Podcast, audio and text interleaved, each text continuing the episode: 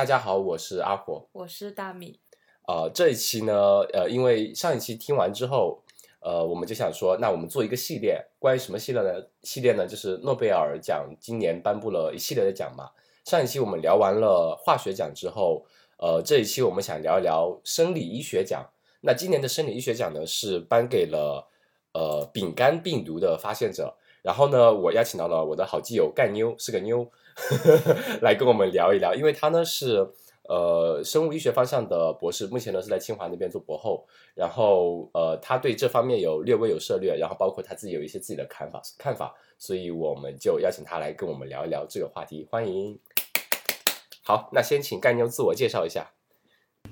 好，谢谢谢小伙子的一个介绍，我简要介绍一下吧。他小伙子刚才没说对，我是那个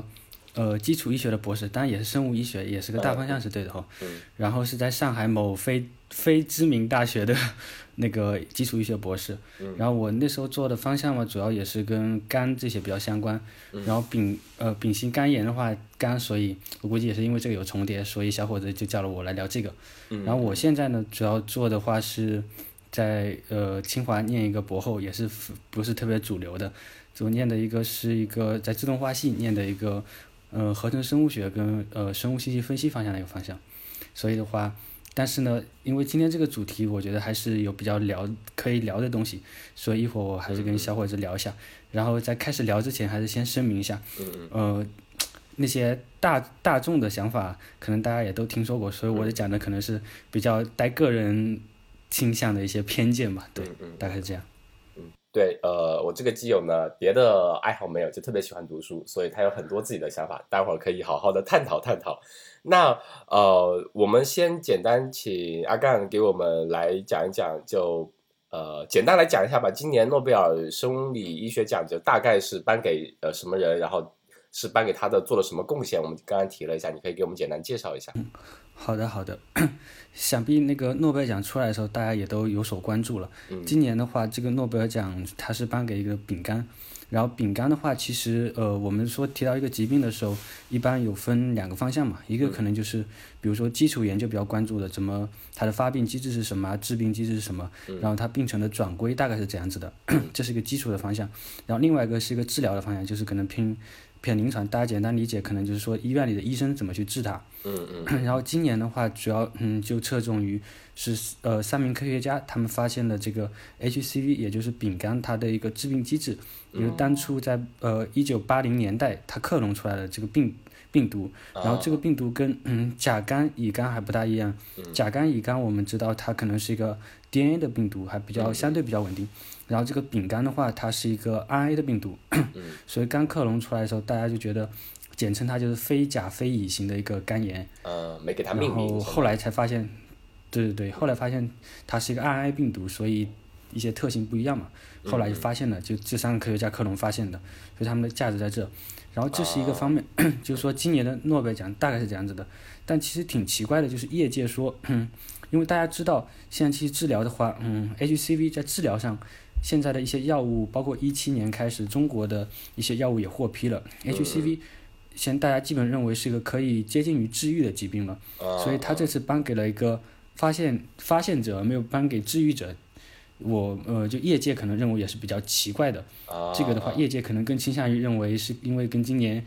大疫情新冠的流行可能相关。对。哦，这样子的。对我看到这有很多人蛮呃，就是说为什么你颁给这个发现发现者？其实一个疾疾病来说，你发现这个疾病的确会开始了整个呃这一个时代的研究的时代。但是你真正有作用的可能是呃研发了那些对于这个疾病治疗的一个关键技术的这样一些科研人员，可能他们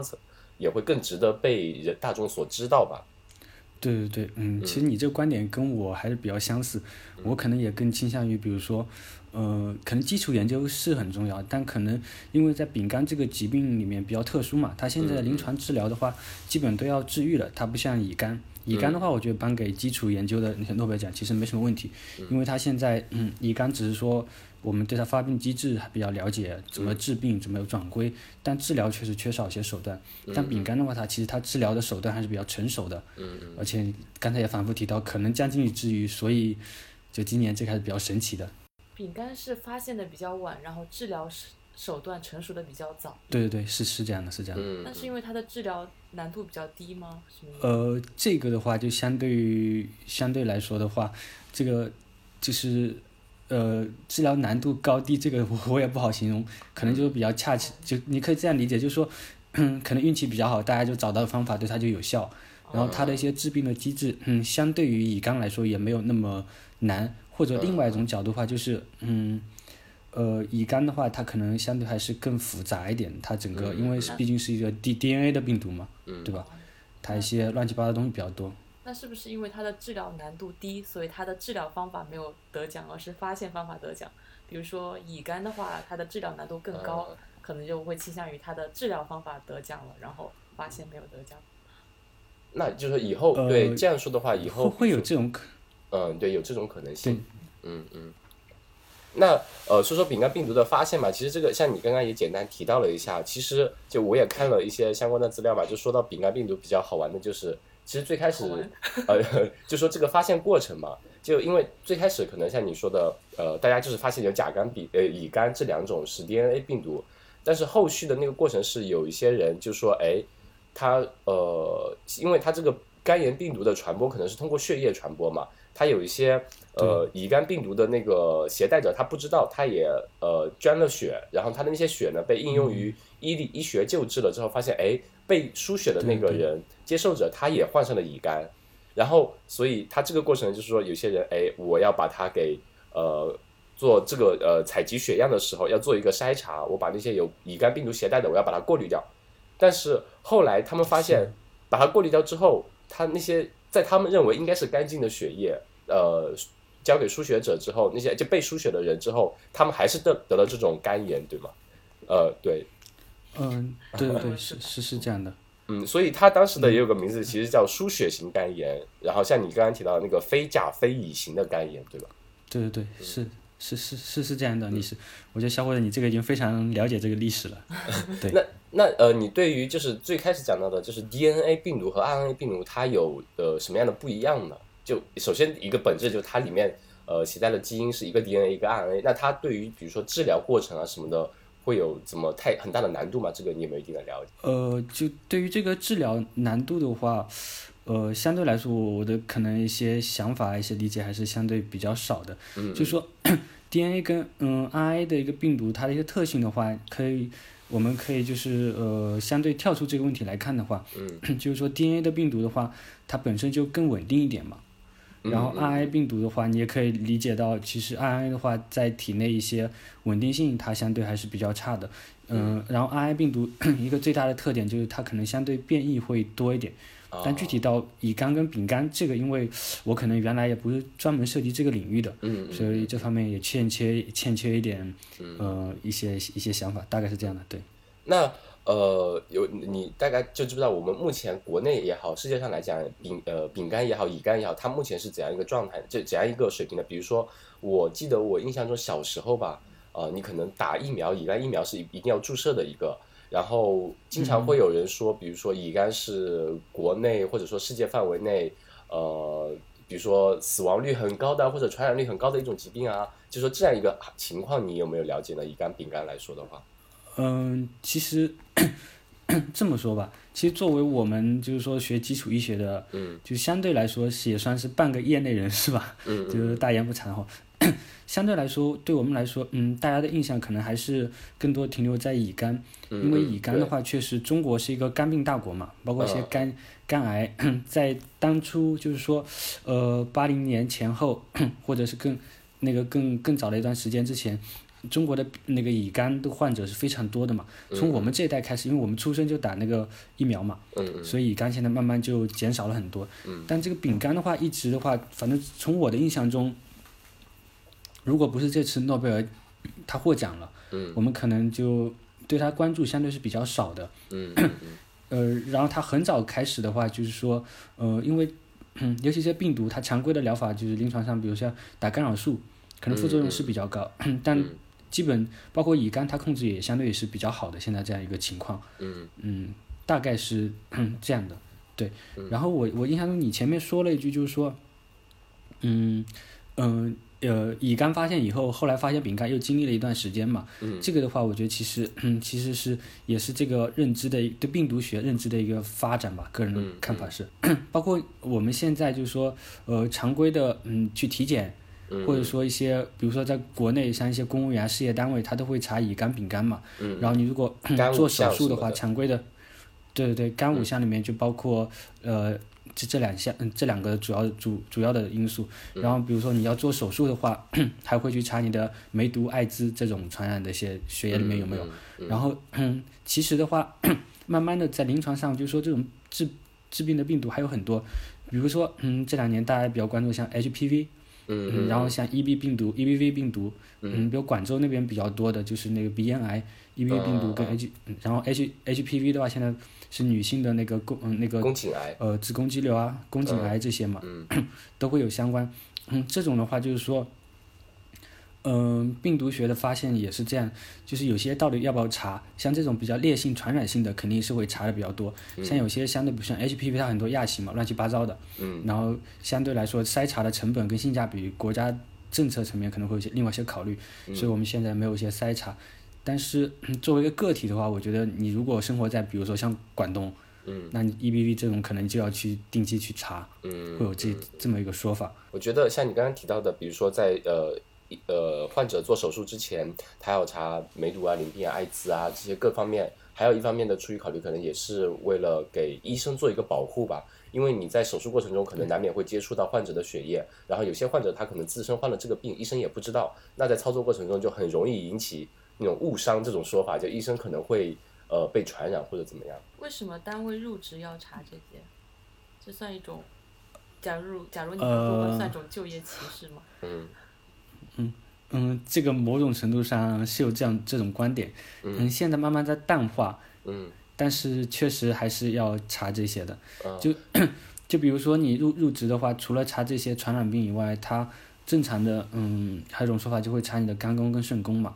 这是最常规的两项。对对。嗯，对他就会觉得，如果你这两项有问题的话，呃，可能有些，比如说强度比较高的一些工作，你可能就胜任不了了。就当然我们自己脑补一下，就间接的，对吧？嗯嗯，我记得以前高中的时候，基本上比如说，呃，高考前，然后我们也要做一个体检，然后经常可能班里面会有一两个同学会被老师叫过去，就是检查血液什么，检查完之后会被老师叫过去，然后谈话。可能涉及的谈话内容就是说，呃，你可能会有这个病毒携带，那你之后报的一些专业，你可能要自己考虑一下，比如说这个病毒携带会不会影响到你医学生的报考啊，会各方面的是不是？我记得印象中好像是有的，我们当时。嗯，对对对，呃，我们我们那时候确实有，我印象还比较深刻，这个事。对对。你就包括，嗯，原来在国内可能，呃，再往前推一些年，这些其实是比较，就是单位比较看重的，因为那时候可能。更多的是国企嘛，然后一些比如事业单位这种，它可能更多的是就集体生活的那时候，但现在慢慢在淡化这东西，但是还还是会有存在，我觉得。嗯嗯，那呃，能不能给我们介绍一下甲肝也好，乙肝也好，丙肝也好，它们三种病毒的传播方式呢？大概有哪些呢？我觉得这个问题的话，其实，嗯，你刚才刚开始就讲了，可能主要的话，像甲肝的话，它呃，甲甲肝的话，可能是胃胃肠道。然后血液当然是血液，我觉得所有病毒都会传播的。嗯。然后呃，乙肝跟丙肝的话是呃血液，包括一些，比如说像你母系的，像乙肝的话，可能大家听的比较多，可能母系就会遗传下来的，会有这些。嗯。那对，但就在提到这个的话，其实 现在像乙肝，比如说像血液传播的话，现在也是有一些。呃，就在生，比如说母亲是得了乙肝的，在生殖的时候也是有一些，现在有些技术手段是可以有一定概率通过一些治疗，保证你小孩出生是阻断不得这个，对。对，我刚刚就是想 HIV 的话有这方面。也是对，就是想就想问的第二个问题就是，呃，我们知道途径，我一般来说治疗这种病毒，一个就是切断它的传染途径嘛，但当然首先第一点是传染源给能给控制住是最好的。那第二个就是，比如切断传染途径。那你刚刚说，就是其实乙肝跟丙肝也好来说的话，它的呃是可以做到阻断这一个说法的。呃，更严谨的讲，应该是有一定概率是这样的。其实 你包括现在很多呃，就比如说现在你是四五十岁的，嗯，中就周围的人群里面，在中国可能还很多还是乙肝的一个病毒呃携带者或者感染者，对对对，嗯，他们其实这所谓的阻断化，最主要还是比如说，嗯，它有个，即便你携带了嘛，如果嗯。病毒它要分几个期嘛，一个这个说法我不一定记得确切哦，我们简单的嗯做类比就是，可能你只是携带最近不发病嘛，就是说病毒是在休眠的那种类似状态，然后一种你携带在发病期，如果在发病期的话，肯定大概率会传染给后代嘛，如果是生殖的话，嗯，所以会通过一些治疗，保证你那那段时间是在那个病毒，我们简单讲就是在休以后的休眠期，啊，对对对，大概是这样的。所以相当于是让它不活跃、不发病，然后就这种情况下传递给下一代的概概率会大大减小。对对对，但嗯，我们在医学上还是比较喜欢说概率。对你这个词，我觉得非常认同，就是概率的问题，嗯嗯 不敢说百分百。嗯，那呃，对于这种来说的话，概嗯，对我刚才想说什么，突然就忘了，脑子短路了一下，不好意思概率会发发生遗忘事件。哦，对，我想说的是，就是肝炎这种东西，其实包括我们呃海在海外的时候坐飞机，它一般都会哦，是那个是肺结核和肝炎，好像都会问一下，好像对这两个都会问的比较多。那就是这两个，比如说我们讲肝炎来说，呃，乙肝也好，丙肝也好，它的你说一个休眠期，首先一个问题就是它有会有多长的休眠期，然后再一个它发病的过程会有多久，然后最后最终会导致怎么样怎么样一个结果？呃，这个问题我觉得用一句漂亮的废话就是。个体差异还是比较大，每个人 对，那有没有一个嗯统计学上面的呃废话来说一下？比如说平均嗯水平大概三到五年不会发病什么的这样，还是说就嗯这个的话肯定有那种嗯有有专门的研究，如果做这个领域研究的人，肯定做了一些荟萃分析，就 meta 分析嘛。嗯嗯但因为我不是这个小细分领域的，所以我这边没有一些呃一手的一些数据。大概嗯讲的话就是说，嗯，我结合我了解到的临床治疗的方式，就是说，如果呃你是呃那个乙肝的携带者的话，嗯嗯就是说他会 定期，一般那个传染科的医生会让你定期三个月到六个月来复查一次。哦，然后如果你是发病期的话，嗯，他就会让你用临床上用到比较多就是干扰素嘛，嗯干扰素的主要就是干扰病毒的一些合成复制这些阶段嘛，啊啊做干扰素，然后你 打打几个周期，然后再来看，嗯然后就看你那个病毒的一个载量是怎么样的，如果降下去了，那么加一些保肝药，它默认就是说可能你就属于休眠期了，如果一直处于比较高的，那肯定是在发病期嘛，对吧？嗯嗯嗯然后嗯，丙肝的话，呃，因为我那时候在国内问他们医院是在北方这边传染病医院是最好的一个医院嘛，问他们呃饼干是怎么样的，他给我一句话就说饼干现在都快治愈了哦，所以我也不是特别关注这个病。那哦 丙肝的话，如果最后查出来你是丙肝而不是乙肝的话，还是比较幸运的。我们说不幸中的万幸，对吧？啊，就觉得还是能百分之九。十以上是可以治疗的。嗯，对对那它这种病，比如比如说乙肝的话，它后期会导致什么样的一些症状呢？对肝病可能嗯，我们能想到最直接的就是导致你一些肝功能的一些损伤。嗯，然后肝胆的话就很直接，就比如说你肝胆，肝胆其实呃，肝胆嘛，如果是肝的话，肝损伤，你一些血里面的一些指标会高，像我们比如说呃 ALT、AST 这个大家可能都有多少有点了解嘛，是什么东西？这个那个两个转氨酶嘛，哦，转氨酶，嗯跟那个嗯嗯对对对，这两个会高，就提示你肝功能可能有受损，但人的肝功能还是代偿性比较强的。然后这是一方面，肝的早期就受损，慢慢的可能一直有炎症的话，它就会转归到一些肝纤维化呀，因为肝受损了以后修复的话，就有可能是纤维化嘛。纤维化这个阶段呢，现在在研究发现可能是可逆的，但再往后可能就变成肝硬化了。嗯，肝硬化的话，嗯，现在也有一些观点提出，早期的肝硬化也是可以的，逆啊。嗯，但晚期的话可能就不行了。肝硬化在后面就是肝肝癌了，是吗？嗯，对，但这个因为我原来做过一些类似的调研，这个其实转归这条路下来的话，估计以以十年来计吧，十年二十年的到肝癌，然后肝癌以后的话，嗯，就慢慢肝硬化，就下一步可能就是一些肝癌，但这也是有个不同的人是有不同的一个概率的东西这里面的，对，嗯嗯嗯，所以然后这是嗯嗯，你你继续。嗯，嗯，对，这这是 肝的一部分。然后胆的一部分的话，就胆汁酸那些分泌啊什么，呃，就是说人的胆汁的话是有那个强肝循环的一个说法，就胆汁合成，然后 在胆囊然后分泌到大肠，大肠的话再通过一个循环再回到一些肝脏是这样。然后我们可能很常见的一个就是，嗯、肝癌或者肝病患者的话，人就特别黄嘛，就是黄疸，啊会这个啊会比较明显。对，嗯对，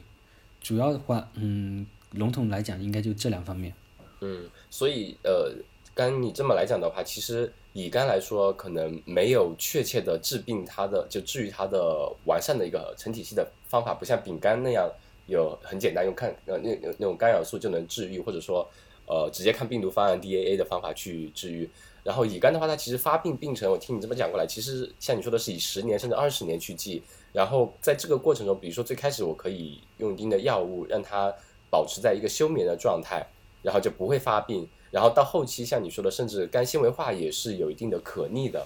然后甚至肝硬化在早期控超呃发现的话，也是有一定的可逆程度，就是说还没有那么那么差。呃，所以然后包呃一直去，比如说常常规的检测啊，其实是可以让这个过程，比如说无限延长到一定程度的。所以其实肝炎对于呃我们来说是并不是那么可怕的一种疾病，是吧？我觉得，呃，随着时间发展，可以慢慢这么认为吧。嗯包括现在，也一几年提出那个精准医疗的那个概念嘛，嗯就每个人就个体化治疗。包括现在肿瘤的话，大家也是说要跟它和谐相处嘛。嗯我觉得总体来看的话，随着医学的发展，嗯，你刚才那种观点我还是比较认可的。对嗯嗯，相当于让整个过程延缓，然后整个病程变长，那可能就像你说的，就是与它共存，然后也不会影响到你的生活。嗯，对呃，就不会让你的生活质量下降太多吧？对，嗯嗯能过正常人的生活。嗯嗯嗯，所以我们能有过上今天幸福的生活，多亏了你们这帮为基础医学做贡献的人。就多亏了除我以外的那些高大上的人群，是吧？我就是个搬砖的。呃，科研民工，我们都是。是的，科研民工。嗯，其实对于乙肝来说，就这种病，呃，可能也有其他类似的，像我们刚刚说的，就是可能类似的其他疾病，在以前医学技术没有那么发达的时候，它可能会引起一代人的一个大爆发，或者说对人来说是一种，你得了这个病，相当于判绝症、判死亡了。现在可能就因为医学的进步，慢慢的像你说的，学会与病毒共处。那说起学会与病毒共处，那可能最近我们比较感同身受的就是新冠这个东西。可能很多西方国家都在说，我比如说美国哈，我不治了，我就要与它共存，哎，群体免疫。那你刚刚其实，在我们聊这个之前说，你最近也有一些第一手资料，因为你是不是最近也在做一些相关的研究呢？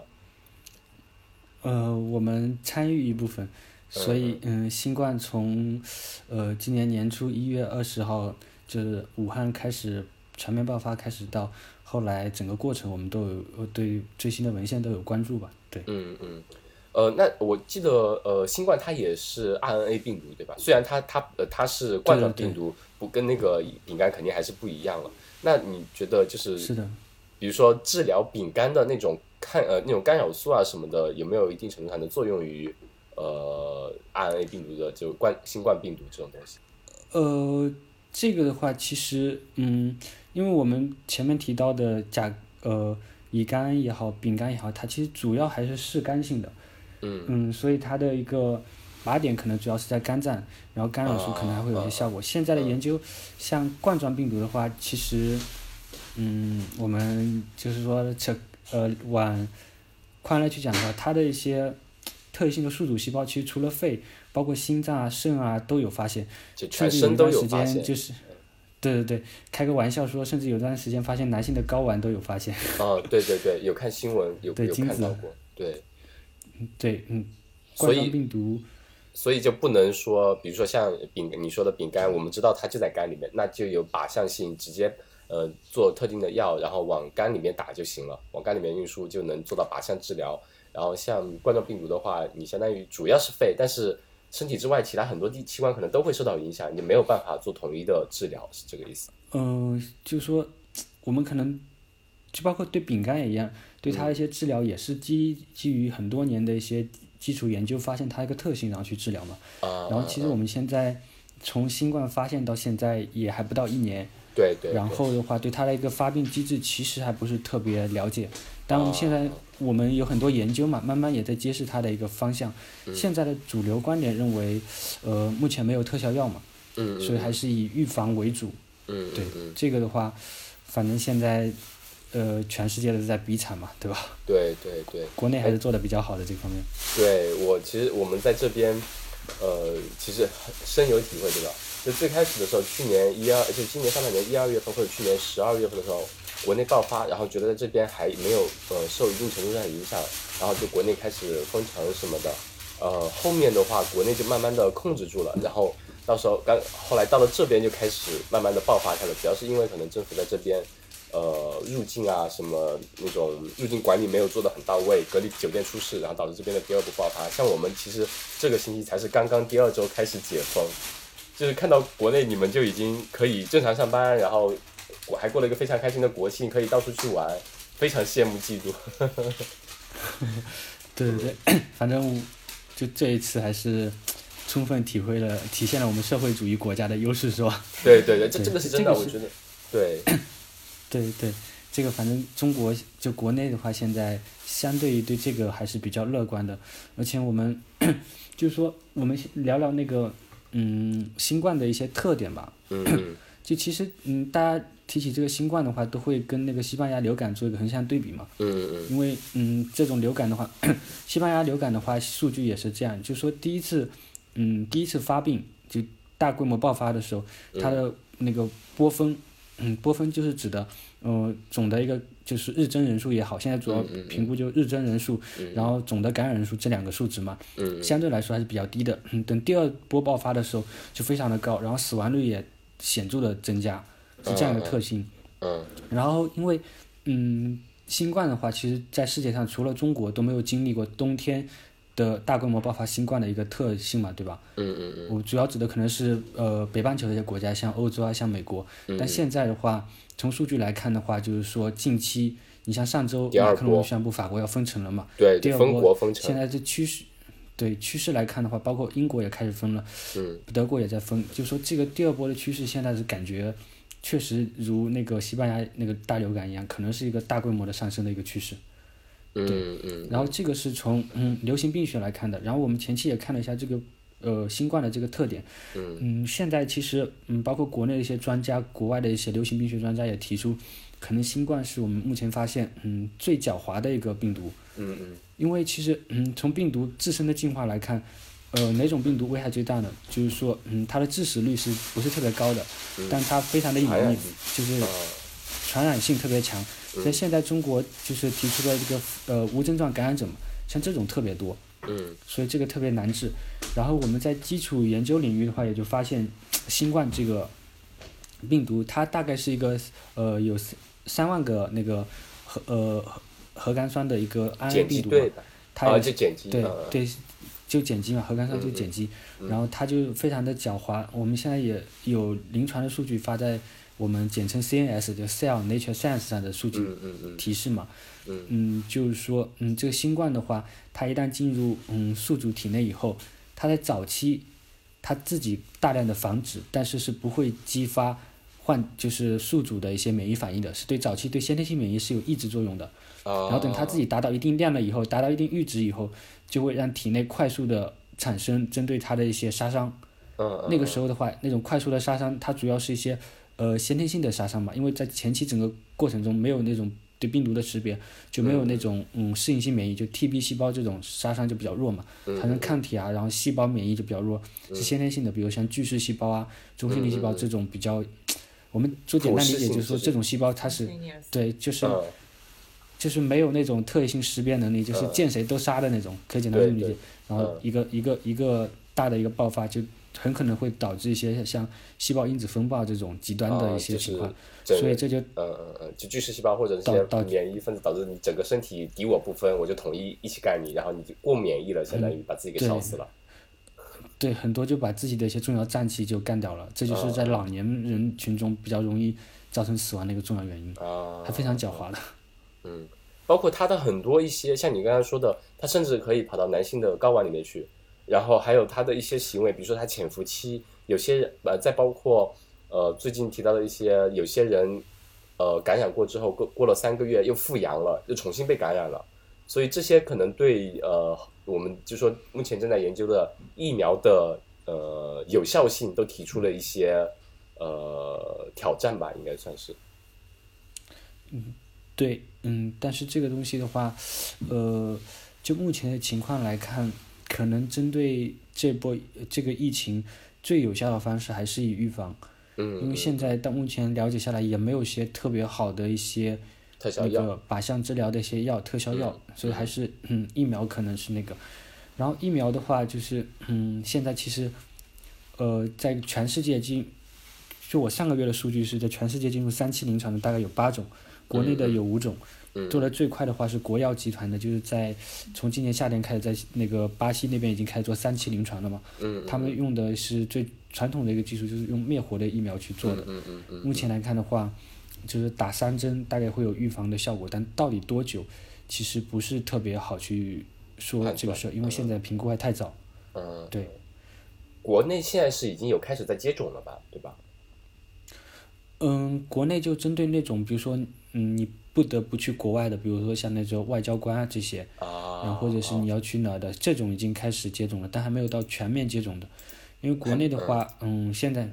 现在比较就大众比较知道的，就进入三期的，就包括我们那个军事医学科学院的陈薇院士团队的做的那个重组腺病毒的疫苗，嗯嗯然后包括嗯那个国药的做的灭活的疫苗，嗯然后我们自己比较关注的话，可能比关注的是核酸疫苗嘛，嗯就是 DNA 疫苗跟 RNA 疫苗，RNA 疫苗的话，它又分为好多种，因为嗯。我们在这方面跟一些也有在合作，嗯。有有一家单位他们做的比较快，也是军事医学科学院的，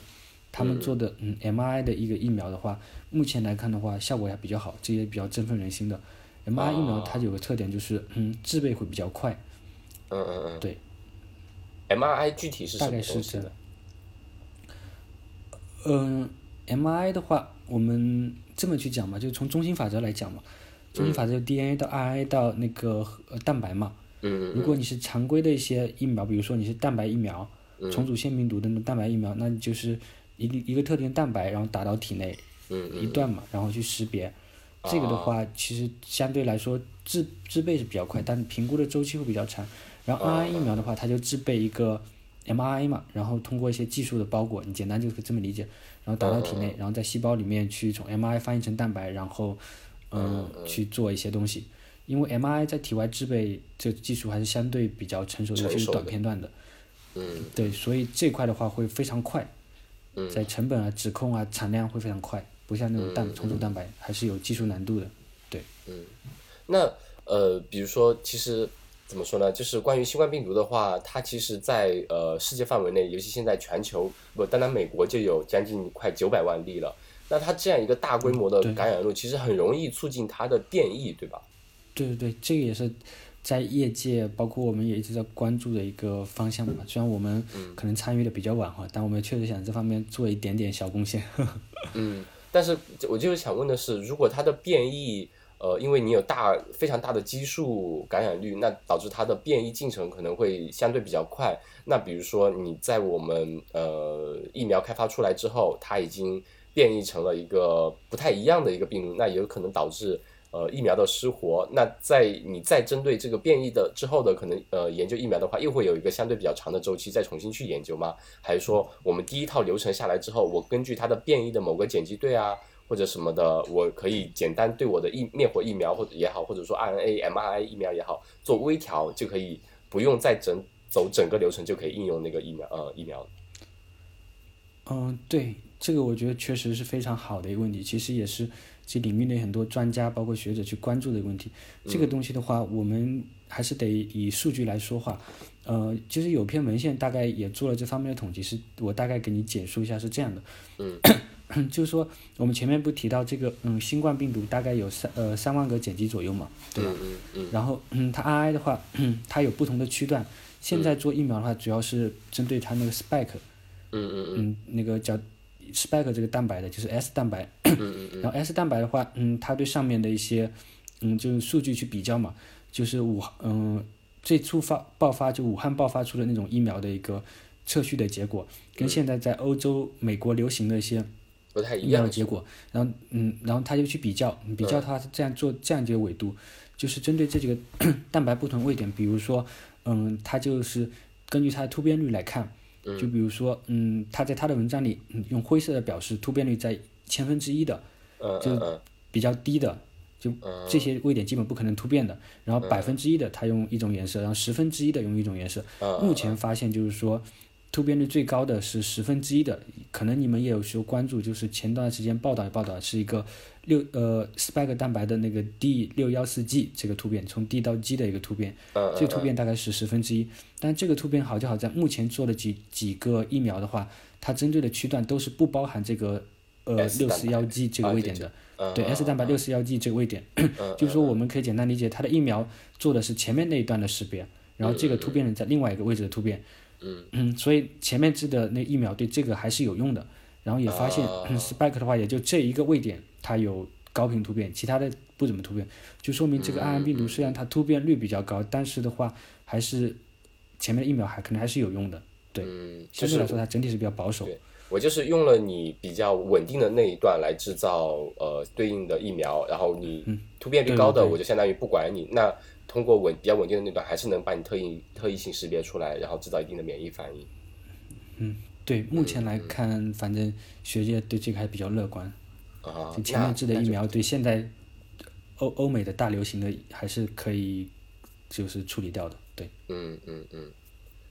嗯其实包括对我，我觉得疫苗它怎么说呢？我觉得这个病毒，呃，从我们国内来看的话，你前期就是预防做的比较好，然后控制的比较好，其实可以阻断它的传播的。但是可能西方国家的很多的观念，包括我们在这边也感感受比较深，就是政府像我们呃维州嘛，它现在相当于是把我们呃 lock down 就封锁了有两百多天，然后很多业界就商业界也好，就是各种行业。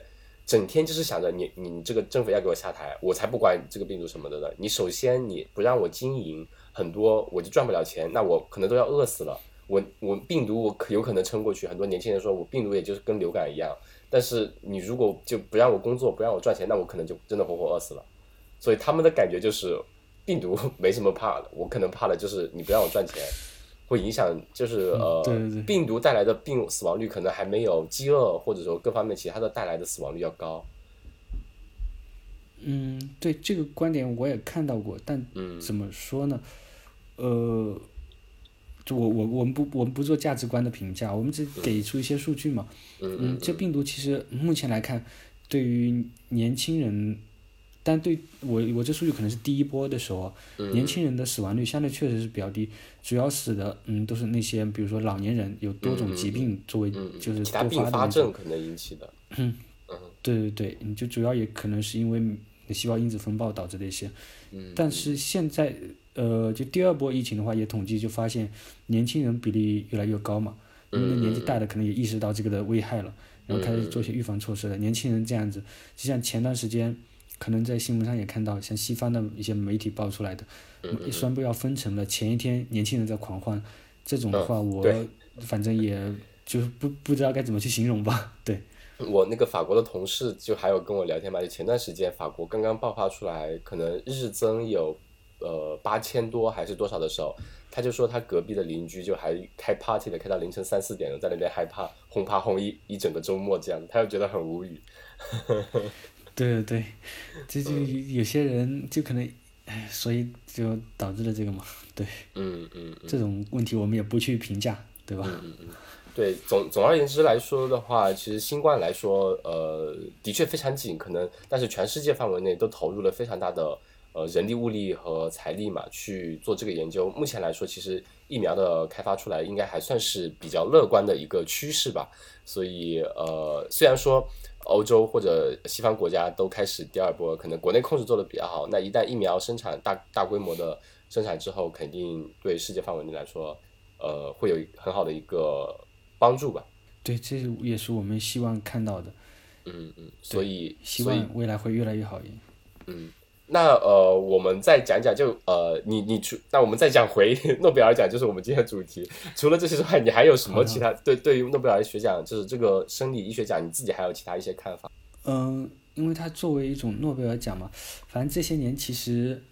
呃，一就是诺贝尔生理学奖的话，大部分还是颁发给呃做这个领域相关的。然后的话，像其他一些奖，可能慢慢也变成诺贝尔，比如说化学生理学奖了，可能又慢慢这种对趋势了。对。对，上一期我就跟张凡说，我说我作为一个化学的博士，我说我看怎么每年就过去五年吧，有四年全都是颁给了生呃呃生物医学的，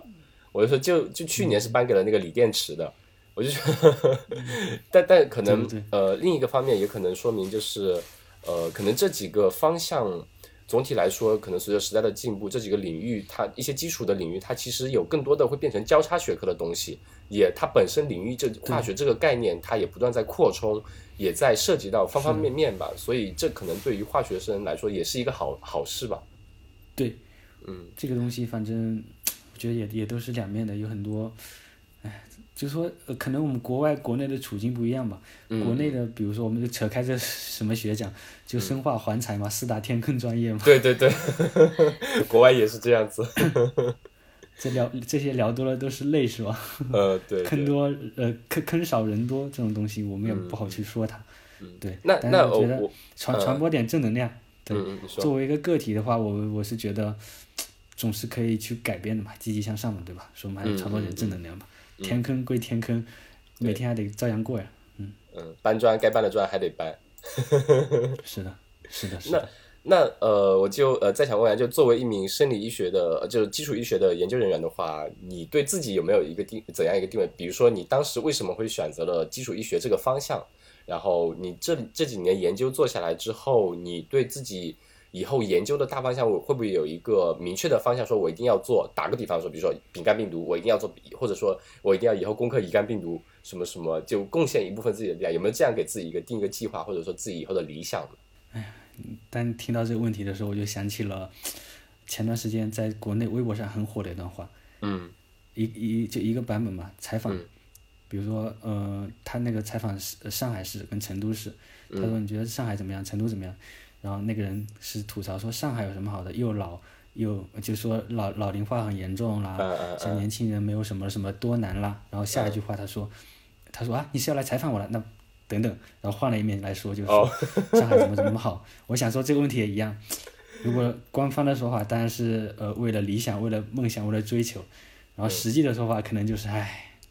生活可能诗和远方都是比较扯淡的，还是比较现实的来讲，就是先要搬好砖。但是对于这个我确实今年做，包括我自己一路走还是有一些想法吧，肯定包括我一些选择也是，我觉得还是去做一些交叉的应用的比较有实实用价值的。嗯，我不是否认说基础医学它本身的价值，嗯但是我是觉得其实国内的话，嗯，比如说你可以研究一个分子吃一辈子，就做一辈子，这当然是一种一种人的人生选择，但是。就说我个人的话，可能还更倾向于去做一些交叉的，做一些更实用应用价价值的，我可能对有应用价值，嗯。所以像这几年我就是也是在慢慢的就是跨一些学科、学一些领域嘛。对，其实我们原来就是博士的时候主主要是做一些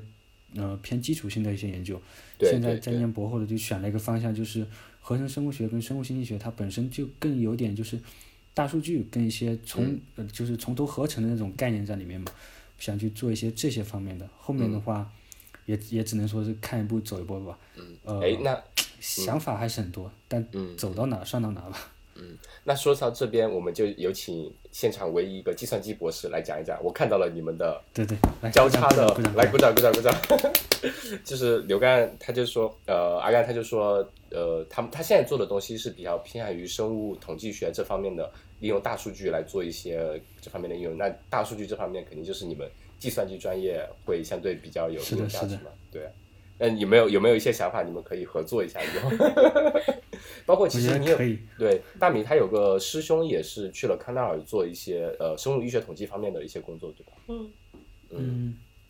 对，呃其实我那天跟你聊到一点，你讲到一点，就是说关于呃大数据，它更多的是基于一个经验的判断，是这个意思对吗？对对对，这个我觉得我们的大米同志可能更懂一点。呃，你说一下帮你当时那我说一下，个想法。就是我，嗯就是对，就是嗯，因为我现在在自动化系嘛，我们自动清华的自动化系的话，嗯，它其实在工科领域也还是经典的，就是比较实力强劲的一个系院系嘛。嗯嗯。他们这边嗯，主要做的就是那个呃过程控制一些东西嘛。嗯。就包括一些嗯，他们可能就是说底层逻辑会，比如说是基于一些规则，然后基于一些算法去做的。嗯。然后现在的我们所谓的人，我个人的看法，请然后大明就是请，这叫班门弄斧，就是说，就现在的，就是呃计算机机器学习也好，深深度深度算法也好，它其实底层的一个架构是那个神经网络嘛，其实神经网络是主流嘛，然后神经网络我们的我个人的看法就是说神经网络的话，它其实简单来讲的话就是基于一个统计经验的，就是你输入一些数据的模型，然后它里面是没有核心的一些算法。没有一些规则判断，就简单来讲是没有一些价值观判断的，它只是根据前期你输入的数据，然后去做一个，嗯，比如说那个呃贝叶斯的概率的一些统计，然后慢慢去纠正这个模型。所以的话，你输入的数据是最关键的。既然你数据最关键，就变成了一个你前面的经验是最关键的，你的经验会直接调整你整个的算法，然后影响对后面的一个结果。其实这个的话，我个人感觉，因为我们生医药的做原来做湿实验的。湿实验的话，它可能是一种定性的结果嘛，对吧？嗯。然后你哪怕是基于经验的这种判断的话，它慢慢就有点走向了半定量或者定量的方向。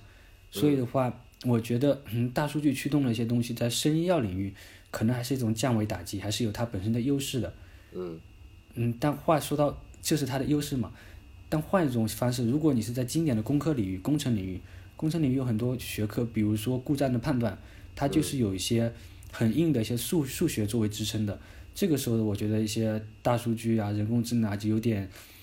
在那边就不大灵了，这是我的一个看法，跟我的一些呃系里面的朋友交流，他们也是这么个观点，觉得有些地方其实不适合做一些深度学习跟计算机大数据的一些东西，但是在总结来看，在生医药我觉得是有必要的。对你，你刚才讲的前半部分跟我做的比较相近，我觉得很有道理，到后半部分就有点懵了。就你什么什么叫是用？就我觉得，呃，阿甘的他的意思就是说，相当于就是呃，你给了一个大规模的一个数据，然后让计算机去不断的去总结里面的某些规律，然后就导致计算机你这个模型最后出来，相当于是知其然不知其所以然。现在也可以知其所以然。它也是，你说你的意思就是在计算机里面，其实现在很多可以去判断，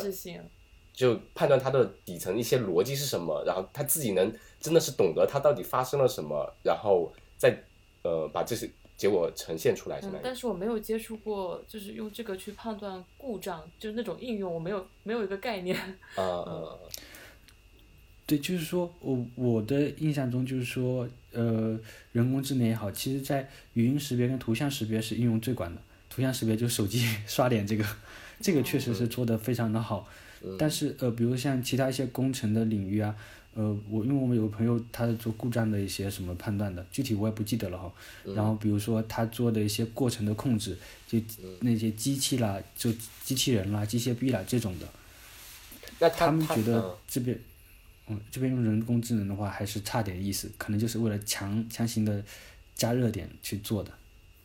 哦，你说的那种过程控制，比如说是他，比如说呃，做机器人制造，类似于这方面的人工智能去制作，对对对。哦。对对对。就是说，如果你的呃，我大概啊懂阿甘的意思，就是说他呃，在大数据方向的深度学习神经网络这方面，它本身是非常有优势，它能基于大数据总结出一些经验，能判断呃做一些模型预测啊，可能是非常有帮助的。那对于本身的就制造机器人这方面，或者说呃智能的人工智能这一块，是不是还没有到达那么强的一个水平呢？你说的人工智能是指什么呢？就比如说机器人，类类似这种。对人工智能，可能现在人工智能，我觉得狭义来讲就是基于神经网络的那套算法嘛。就是跟你讲，你刚才想讲的是机器人那块。啊，不是，他他说的是呃，对，嗯，就是说神经网络这套在机器人那边去做的话，其实，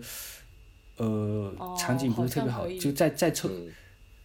对，再再抽象点的话，就是说，嗯，现在的神经网络的话，就像呃小伙子讲的。嗯，它是知其然不知其所以然的嘛？就其实本身就是说，从我们从呃抽象点讲，就是 why why what 跟 how 嘛。它就能做到 how，，就是工程上的东西，很多时候其实就是黑箱嘛，他不知道里面是为什么，它里面是没有一个逻辑层在里面的，就现在的神经网络也是这样。嗯对，因为神经网络我了解下来最底层的，就第一篇那那个发的那篇文章的那个人，他做的就是，嗯，比如说图像识别，它就从最细的先识别，然后比如说识别出来一些模块，是鼻子啊、眼睛啦，再往上再一层层的嘛，它就是一个基于经验的，对，所以它就没有一些太多的逻辑跟它其实现在。现在包括像你刚才就是第一部分那一块，知其然不知其所以然这一块，其实现在有很多呃呃可视化这方面，它做的就是呃想让计算机或者这个模型把它怎么判断的那套逻辑能给呈现出来，就现在有很多在做这个，对吧？嗯，所以说它其实对有它的一套逻辑，然后它也能把它呈现出来，但是还在研发这个过程当中吧。对，我觉得呃，我前面说那么多，我还是非常看好，就是人工智能在、呃，呃就是视觉处理啊、可视化，包括语音处理啊这类方这两个领域的应用的。嗯嗯嗯，但就是再在其他领域，我也非常看好人工智能在医学方面的一些应用，对对因为前面讲到嘛，就是从定性到半定量，这种也是一种，我觉得从也算一种范式的一个改变嘛，嗯嗯。对吧？总而言之，对我在其他领域很保守态度。对，比如说我我也举个例子，就是呃，我们计算呃化学方向，其实简单来说，化学它本身肯定有存呃一些化学反应，它的那些 mechanism，呃那些反应的机理，就是其实就是一些自然规律，是一些比如说你用物理化呃化学的一些方式，你是可以去计算的，甚至一些一些键位的合成，它本身就是存在的。那你如果其实交给计算机，呃，告诉一个模型，哎，这就是我的所有的机理，那它在一定程度上学习这些机理之后，你给它两个反应物，它其实是可以推断出来我的产物是什么的。对，应该是能做到我觉得种的。这种对，对对，这种是可以去推断，但我觉得这个并不，嗯，可能更抽象一点，并不代表说这个计算机它是懂这些东西的，嗯嗯，它只就是默认了这两两条经验，嗯然后如果是同样的经验的话，因为它就是，嗯，就相当于你说的，就是他只是一个被动的，你告诉训练了之后，他有懂了这些经验，他可以去判断一个东西，而不是说我们自发的去思考一些东西人。的思考不是也是从经验中总结出来的吗？呃，这个的话，其实 就是我们我们学校有个，嗯包括现在国内很多不，我们可能扯远了，就研究研究那个大脑的嘛，嗯嗯就脑脑神经科学，其实在国内很火。啊，就说脑神经科学怎么去，就人的智能是怎么产生的？其实这些方面有很多可以聊的东西。嗯这个我觉得我我们也也不去扯远这些东西。我想表达最核心的观点就是说，我认为现在这套人工智能的话，它本质或者说最底层的逻辑是基于数据的，大数据驱动的嘛。嗯大数据驱动的话，现阶段的话，我个人的看法可能还是一个嗯更经验式的。嗯嗯嗯，然后人人的，比如说人的人的大脑是怎么产生智能的，呃，我们现在也没研究清楚，所以不是特别好说。然后嗯我觉得我的观点是，它在图像识别，然后语音识别上，人工智能的话，还是很有应用前景的。包括在医学，我觉得还是能够提高的。在其嗯他，就是因为我朋友他们做原来经典的工科嘛，他们在嗯吐槽这个人工智能，所以我也就把他们话引用一下，就听了他们的一些观点以后，我觉得确实可能在某些方面还是受限的。就说现在的人工智能这个版本还是受限的。那肯定就是发展有个过程的嘛，它肯定是在某个方向先火起来，然后研究的比较透彻了，然后再有很多交叉学科的东西能更把它应用的更广一点吧。但那个过程肯定也会在进步的。我觉得人工智能总的来说，在以后各个方向肯定都会有呃更广阔的应用前景嘛。嗯，可惜诺贝尔没有人工智能奖。没有计算机奖，对不 是不是有不是有图灵奖吗？哦，对，相当于是计算机界的 图灵奖，计算机的诺贝尔奖。对，那可以可以改天后其实跟你聊一期图灵奖。嗯，对，现现在其实工工业界来看的话，说实在的，就是前几年不是人工智能特别火嘛，对吧？对对其实这几年就有点，就相当于退潮了，有很多可能觉得就有种感觉，就是说现在这个版本的人工智能还是支撑不了当时的那个想象。可能就是就比如科技科技术又点到一定的瓶颈了，需要另外一个更大的突破。对对对，量子就说现在的应用的话，就说人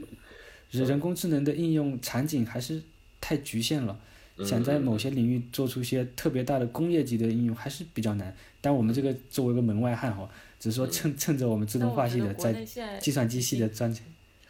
家，国内现在已经用的挺多，起码比澳洲这边很哦，那肯定。已经好很多了。就起码很多，包括很多朋友回去创业做的那种，呃，烟雾警报，全全是烟烟雾警报系统，就是嗯基于那种。AI 的，嗯嗯嗯，就是很多在你看不见的角落，就技术在默默的影响着你。对对对，是，这这个我觉得无法无可否认，我对这个还是比较相对比较乐观的。嗯，好的。那我们今天也聊了蛮多，从呃诺贝尔的生理医学奖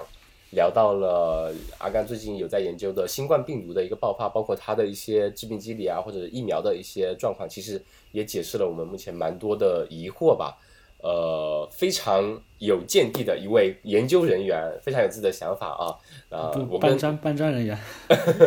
对我跟阿盖其实真的是好基友。其实他当时我我刚刚有一点没说到的是什么呢？当时我们一起去报考那个学校的时候，还是我们当时一起去的，但是我因为某方面不合格被刷掉了，导致他现在对我非常怨恨，然后我就背背弃他们自己偷偷跑出来了。但是当对，然你就过上了人生赢家的日子是吧？苦苦的挣扎了十年。嗯，不过人家是的是的人家十呃，国内是这样，八九点还在加班。对对对，呃，但是对呃，中间提到，也包括也提到，就是说我们对于研究来说，其实有一点我感同身受的，我们对于基础研究的来说，真的，你作为一个研究人员，但是你如果热爱研究的话，你可以一直做下去，会非常可能呃适合你的生选择嘛，你的生活方式。但对于一些人来说，比如说我觉得我做研究的话，做到一定程度，你最多的就是发文章被人家引用，那你真正为这个社会贡献了什么？我觉得可能更直观的来说，可能我是一个比较短视、比较追求目眼前利益的，我就想说我做的东西能不能有产品得到应用，那我就比会比较想去工业界，能让我学到的东西真的有发挥的地方，我就觉得。这点我跟你比较像，呃，更偏向于把自己的一些技术、一些研究能给真正应用起来，这可能更能体现自人自身的一些价值一点。这点我觉得是非常赞同你的观点。嗯。对对对，我觉得你现在已经身体力行了，非常的好。还有娇妻在旁是吧？恭喜恭喜！娇妻在旁，啊，大米其实也是这样，他就觉得可能想把研究跟应用给结合起来。但总总的来说的话，其实我们都是科研民工，就想能尽自己所学，哪怕做出一点微小的贡献，非常微不足道的贡献，也是算是自己的一点价值吧。对对对，说到这其实又扯远了。再说一句，其实像国内现在呃慢慢导向都是转，就是基础医学领域的话都是应用导向了。就纯基础没有出口的话，以后慢慢会被那个，因为国家也是资金方面可能也会向应用方向倾斜。嗯，对对对，我觉得这是一个大方向吧。包括交叉，我们以后有机会都可以多交流，可以多合作。先积累吧。嗯，对，虽然还是民工阶段是吧？反正我觉得以后以后就是大佬了，以后就是大佬了。科研科研还是挺挺有意思的一个环、呃对对一个一一个东西吧。然后在国内做的话，就更有趣的一点，其实或者说更无奈的一点，就是科研人员往往搞得像个做生意的，呃，因为你得为钱从哪里来，钱怎么花，去哪对对捞钱这件事儿考虑很多。对，像我现在跟着我们合作导师，就很明显的感受他的这一点，对，嗯嗯，中国特色。对，这也是一点，其实也不单单是中国特色吧，就可能每个地方都是一样。它就是你要做好科研，你肯定要有自身的一个呃，怎么说呢？你要有这个资金去支持你，你不，然后你做出来一个产品之后，他们要要能应用起来的话，其实要呃学会推广你的产品，就相当于一个生意人，这方面其实也要需要做到的。是的，是的，我们以后慢慢努力吧。嗯嗯，好，那我也就不打扰你继续刻苦钻研，继续加呃班，继续加班，对，继续搬那砖，继续搬砖，继续搬砖。好，非常感谢阿干给我们呃深入浅出的介绍了生理医学方向的东呃诺贝尔奖的一些看法各各方面吧。然后希望我们彼此都能在各自的领域有所建树吧。然后等我回去抱你大腿不不，谢谢谢谢谢谢日，谢谢谢谢谢谢嗯邀请，然后等你回国吧。好，好，咱们好下次再聊。等我回来。好，拜拜。